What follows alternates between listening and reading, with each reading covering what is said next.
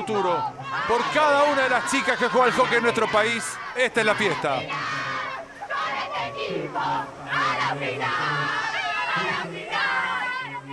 Escuchen ustedes la euforia de las chicas argentinas, ¿no? Johnny. Recorrido. Este lugar en la final se gana hoy, pero se empieza a ganar contra Australia. Y en cada minuto de concentración y de laburo que han hecho estas chicas, a las cuales honramos con nuestra imagen y nuestra emoción. Bueno, realmente increíble, ¿no? Un triunfo sobre un rival durísimo, ¿eh? muy ajustado, muy ajustado. eh, pero bueno, triunfo, Pero al fin. triunfo, triunfo, que eso es lo más Sí, importante, ¿no? exactamente.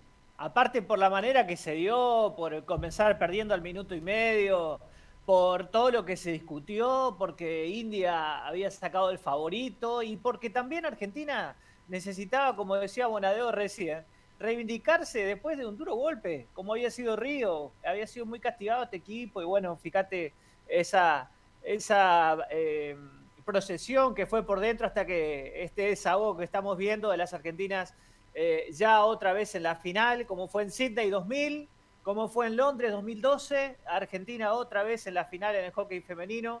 Y bueno, no pudo ser en los Leones, que quedaron afuera en cuartos, los últimos campeones olímpicos. Y bueno, ¿quién te dice que no se da con las Leonas en este caso? Sí, las chicas no paran de festejar. Y bueno, y lo que viene ahora es Holanda, ¿no? Exactamente, exactamente. Ya te digo cuándo, Carlos, para ir tomando nota, dame un segundito que ya te actualizo cuándo es la, la final para que tengamos el horario. Muy bien, en un momento más. A ver, eh, te digo, Carlos, es el viernes 7 de la mañana. Este viernes. Este viernes a las 7 de la mañana, Bien. final por el oro. Estilo M, Argentina, ¿cómo vamos a estar, Bajos. eh? ¿Qué, Aquí. ¿Cómo? qué programa vamos a Desayunando tener con el viernes, eh? corazón en la mano, aquí en Estilo M. Oh, Vamos a estilo estar M olímpico, más que nunca. electrizados vamos a estar el viernes eh, con las Oh. chicas. Bueno, gracias. Johnny. ¿eh? Después Bien. seguimos dando detalles. ¿eh? Tenemos la Dale. unidad móvil. Tenemos la unidad móvil en circuito. Vamos. Vamos a escuchar al doctor Juan Pablo Poletti en el contexto de los tres meses de funcionamiento del hospital de campaña. terapia intensiva, ya sea en COVID o en no COVID. Esto, pese a que ha bajado, como dije, eh, el, el COVID, pero nosotros también por la época eh, estamos internando muchos casos sospechosos que hasta que den negativo del, del hisopado, tenemos que dejarlo en sala, que nos bloquean la, la otra cama, quedan en una pieza solo hasta que se descarte que sea COVID. Entonces eso también dificulta la logística de camas. Juan Pablo, en este contexto que está enmarcando usted, bueno, ¿piensan que este hospital puede funcionar de forma permanente por un tiempo más, independientemente de esta segunda ola, lo que puede llegar a pasar con el verano? A ver, nosotros, eh, por supuesto que nos atamos y, eh, e informamos a las autoridades, a nuestro superior, a la ministra, estamos en contacto directo y todavía no tenemos fecha de cierre de la carpa porque tampoco sabemos qué va a pasar con la variante Delta, con la tercera ola o que habla no de gravedad sino de mayor contagiosidad. Entonces, si, si la variante Delta no logramos demorar su ingreso y todavía no llegamos a la segunda línea de vacunación, a la segunda dosis, sin lugar a duda que va a haber más contagiados y tenemos que estar preparados para esas circunstancias. La, la ubicación de- del hospital de campaña, el pedido en su momento que realizó.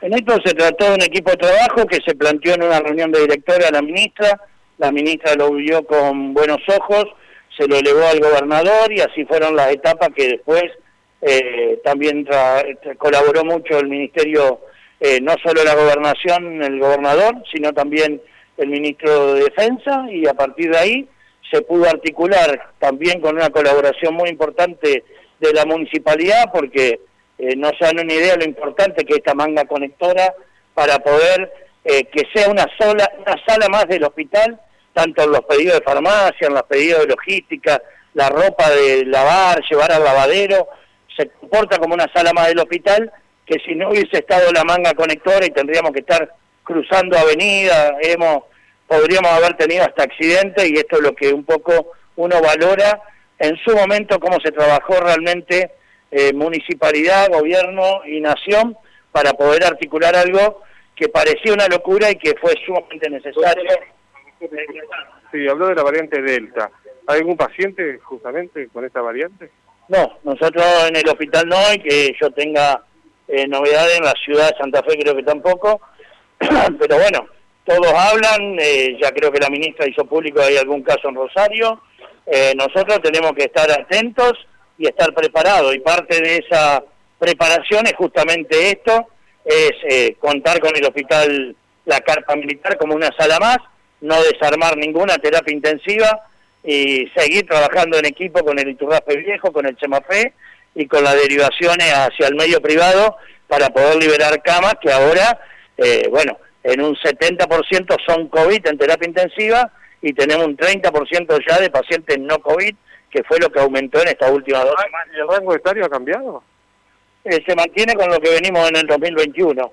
Nosotros en el 2021 sabíamos que bajó casi 15 años el promedio de edad con respecto al 2020 y bueno, y ahora estamos terminando, sí, una evaluación interna hospitalaria que estamos haciendo tanto en terapia para piso para ver de los internados en estos últimos tres meses eh, qué porcentaje de ellos tenían una o dos dosis de vacuna.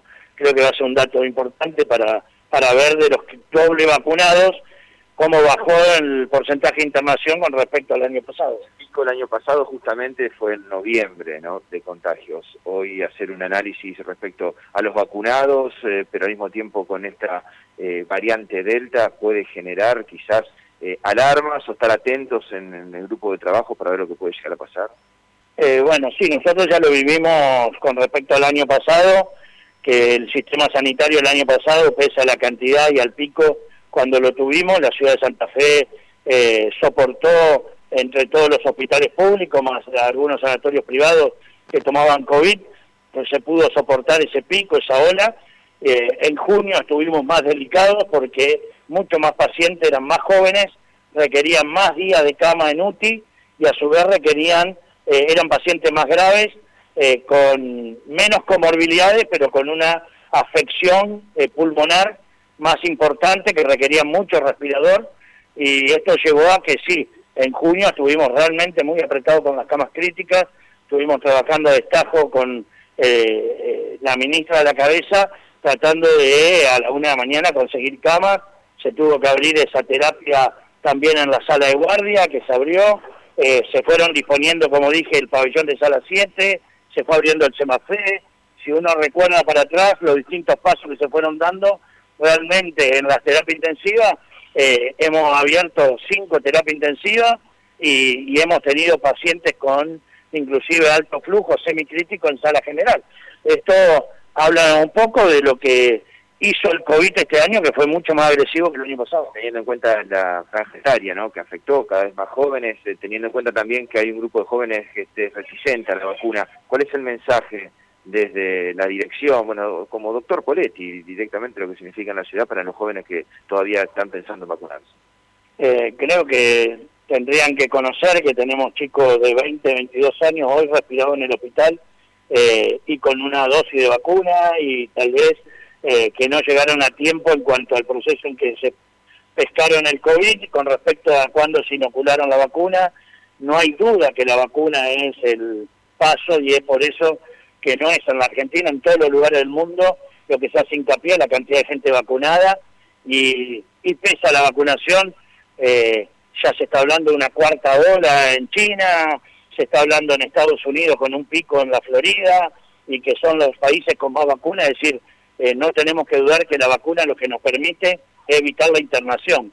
Podemos contagiarnos, pero podemos evitar casos graves. Entonces, hoy estar negando la vacuna creo que es sumamente necio y si miramos hacia cualquier parte del mundo, el mensaje es que debemos vacunarnos.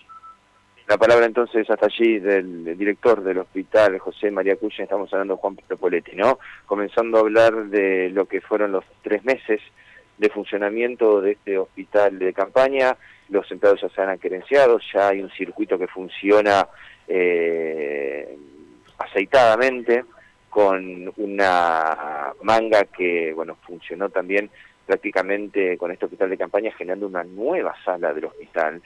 Ya los eh, empleados se han acostumbrado a tenerlo y bueno y seguramente como no hay fecha de cierre hay que estar atento a lo que puede llegar a pasar con esta variante Delta y con otras informaciones que llegan de otra parte del mundo. Me da la sensación, escuchando Poletti, que este hospital de campaña llegó para quedarse, por lo menos en todo este año. Sí, claro, además es particularmente valioso lo que dice el doctor Poletti, porque está hablando desde la experiencia. ¿eh? Ha recogido durante estos meses una experiencia importante en materia de tratamiento de casos y también en infraestructura hospitalaria, ¿no? Como, como estamos mencionando. obviamente que lo que está diciendo lo está diciendo desde el profundo conocimiento que tiene de la realidad, la, la ha palpado in situ, ¿no? Sí, y realidad que va cambiando, Carlos, ¿no? Que va cambiando con los eh, pacientes, que va cambiando con los síntomas, que va cambiando con eh, las afecciones. Bueno, hay una variante Delta que se está aproximando, que el mundo está hablando, con otros datos eh, a nivel mundial, como una cuarta ola en China, como un recrudecimiento de casos en el sur de Estados Unidos. Bueno, en definitiva, Argentina, eh, esta parte de, del mundo, tiene información, tiene el, diario del lunes, ¿no? Si se quiere la analogía. Entonces, ante esas situaciones, eh, siempre se mantienen expectantes a lo que puede llegar a pasar. En este caso, bueno, con jóvenes con una dosis de la vacuna, que están internados y aspirados, ¿no? Bueno, realmente muy, muy valioso todo el testimonio del doctor Poletti. Em, gracias, Mati. Hasta luego. Hasta luego. Matías de Filipis dialogando con el director del Hospital José María Cuyen. María Silvia. Bueno, aquí tenemos un par de mensajes.